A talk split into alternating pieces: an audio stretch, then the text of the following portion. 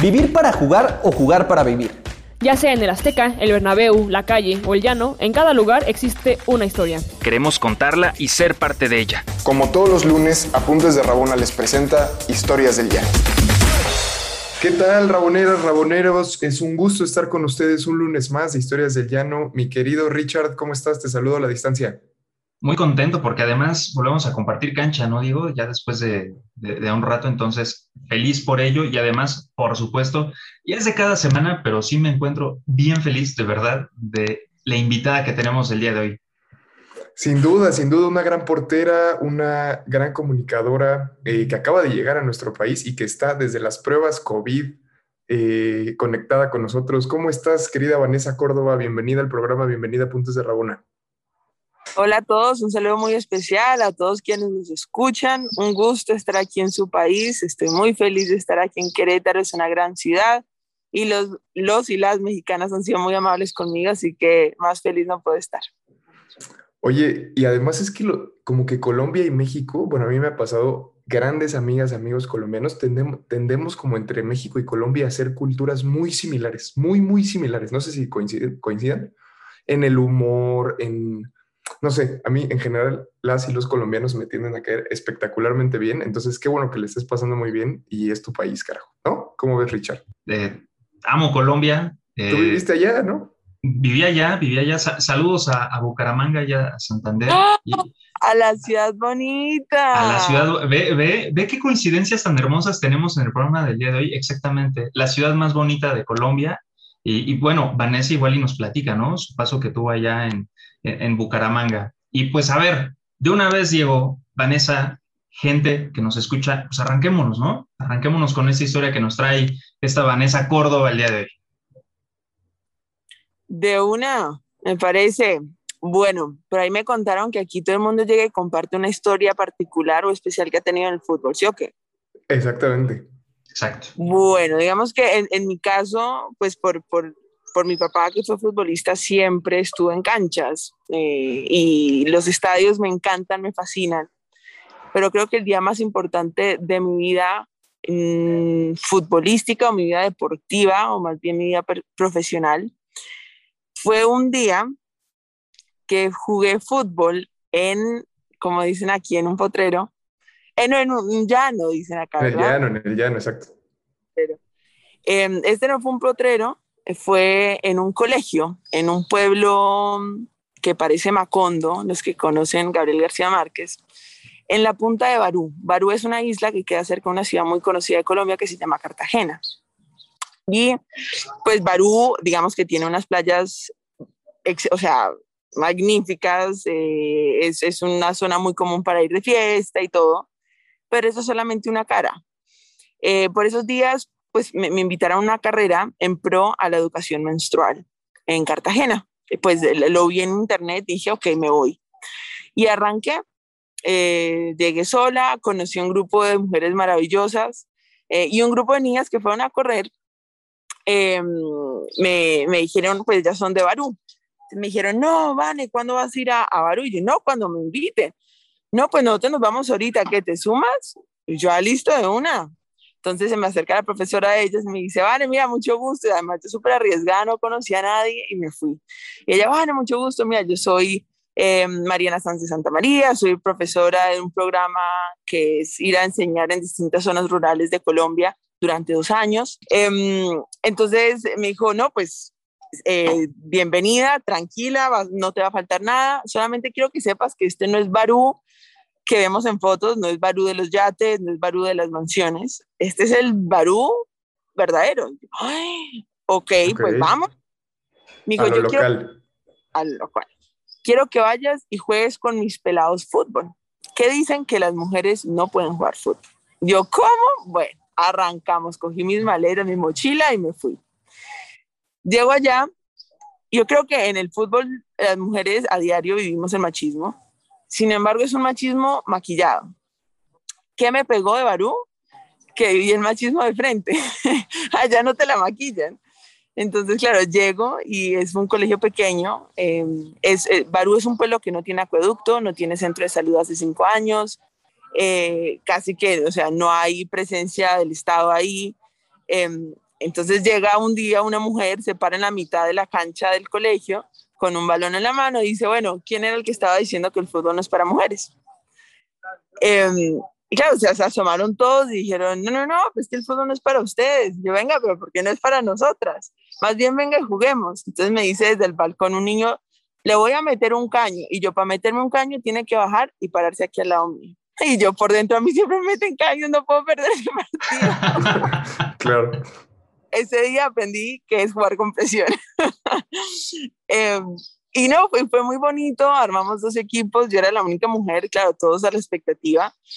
Eh, pero como les digo, había, sentía mucha presión porque no era jugar por un gol, sino jugar por, por un espacio que a diario nosotros nos, nos jugamos, pero no de una forma como tan de frente como la, como la vivía ahí. Entonces, eh, fue lindo además porque aprendí que para lograr cambios necesitas disposición por parte y parte. Eh, cuando respetas es respetar por lado y lado. Ellos respetaron mi forma de pensar, mi forma de ver el mundo y me dieron la oportunidad de explicárselos.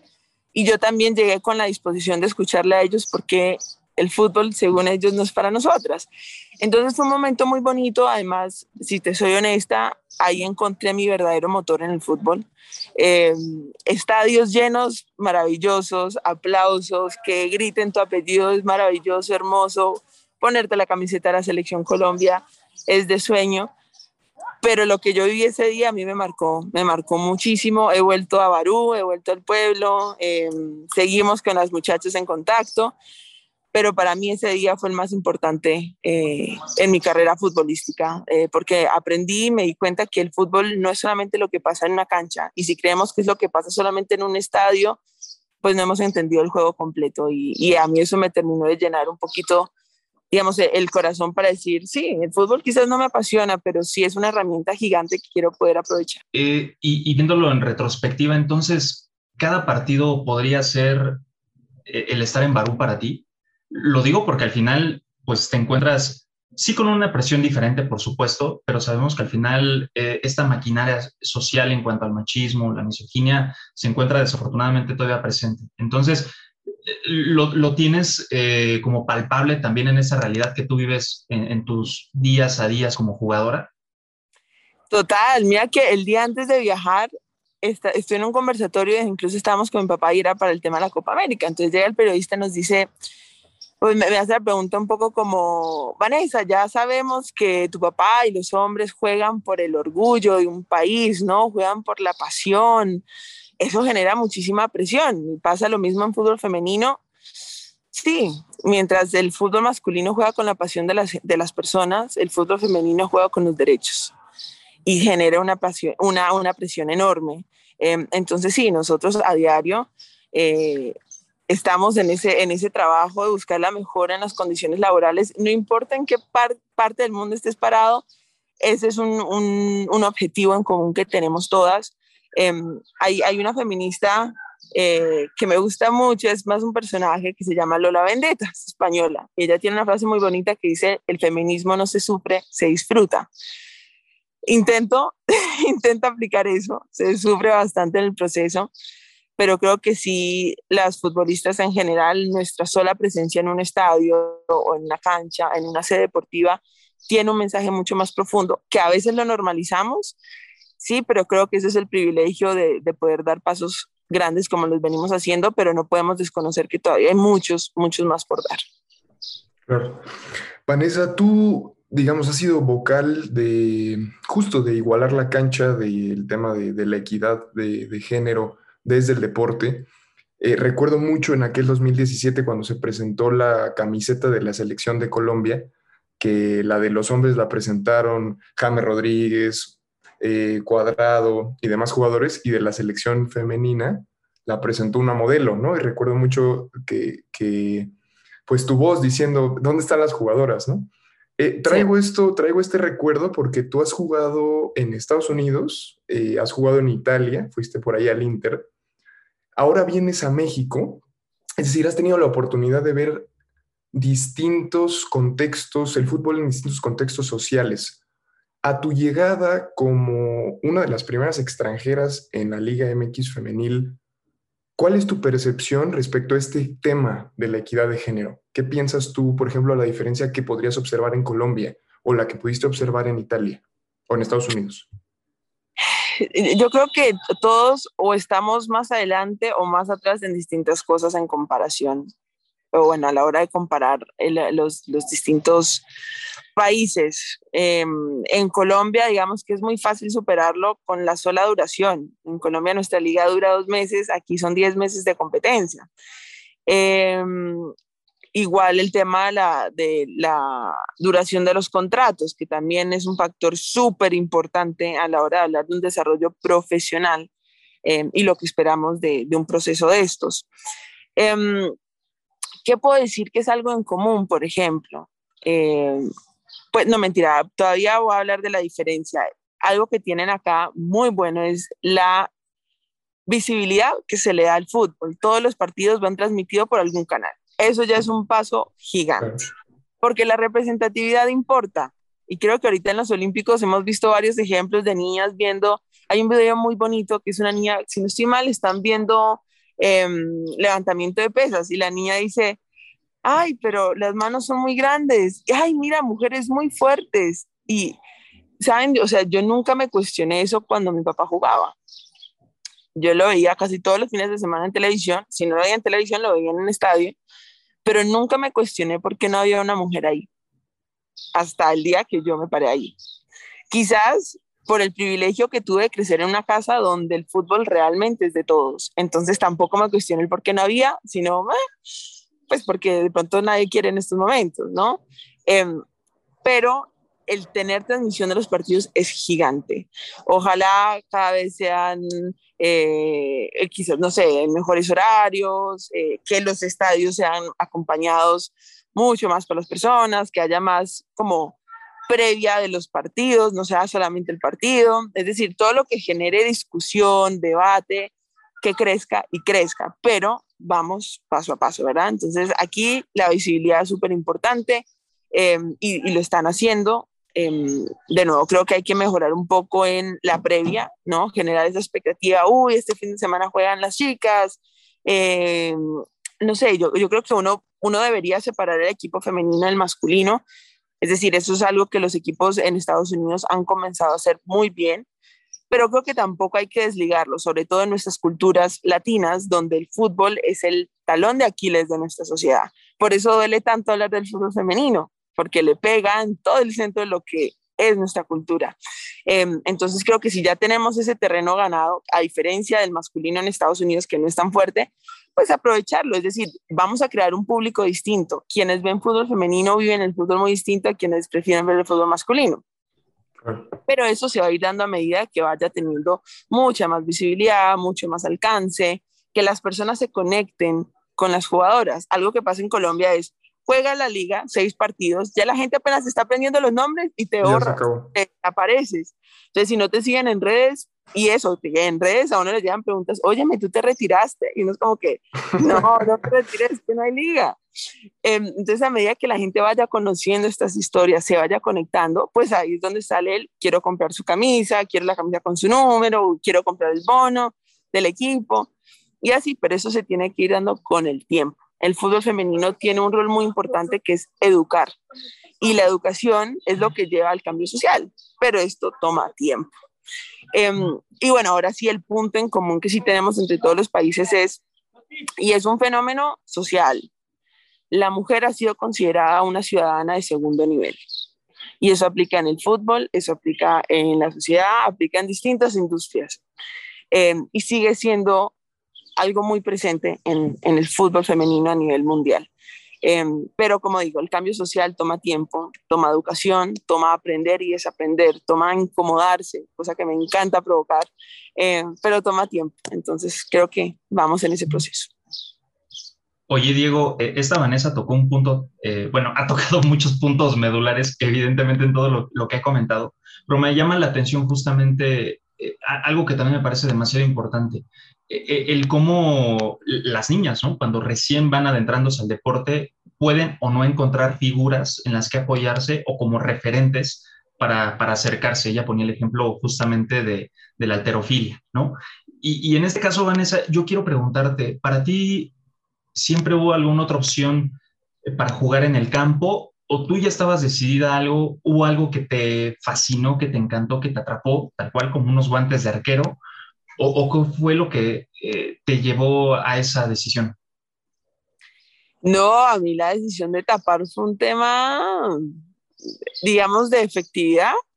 Eh, yo jugaba fútbol chiquita, adelante, a mí me ofendía, pero o sea, era la peor ofensa que me dijeran, vea, usted tapa como su papá, que yo no soy mi papá, no me comparen con él, es ofensa. Entonces, claro, yo arranco mi vida deportiva en, el, en, el, en la equitación, luego en el voleibol y por última, a los 16 años llego al fútbol.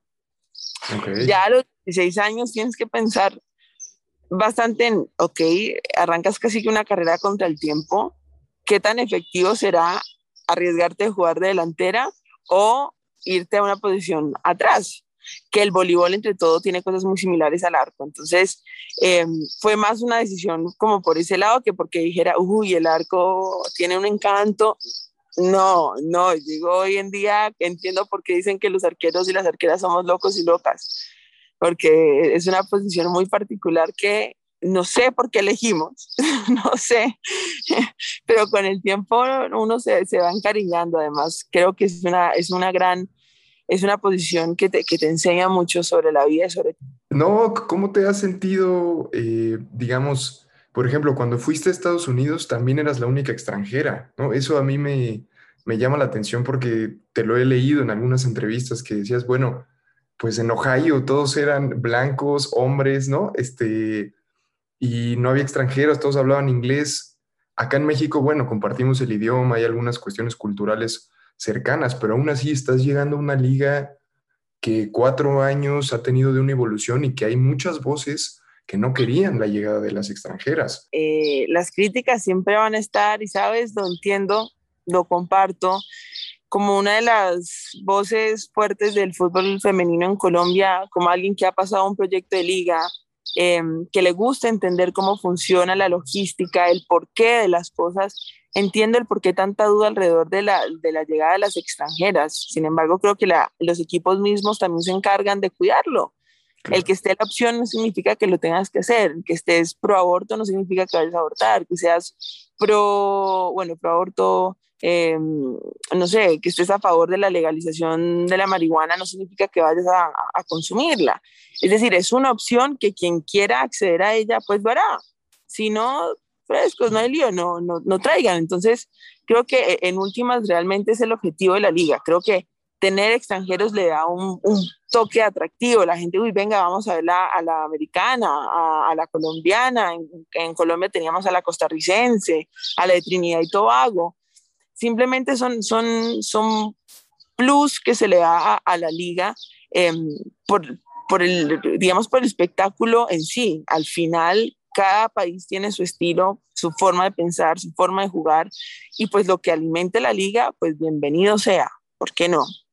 De nuevo, sin pasar el límite de que se vuelva más una liga de extranjeras que locales, no, pero pues el, tener la opción no, no te está obligando a decir que lo vas a utilizar, sino que te está dando simplemente una opción más. Eh, y con relación a sentirme extranjera, mira, a nosotros en mi familia nos gusta decir que somos ciudadanos del mundo. Yo he pasado, este sería mi séptimo país en el que he vivido, creo que la novena wow. ciudad hoy. eh, y extrañamente nunca me he sentido más extranjera que cuando volví a Colombia a los 13 años. Eh, porque claro, somos una familia multicultural, que si bien somos súper colombianos, tenemos una mezcla de distintas culturas. Eh, y cuando llegamos a Colombia de regreso, pensé que iba a encajar por fin, ¿no? Porque ya, ya ahora soy colombiana como todas y todos, pero llegué y no fue así.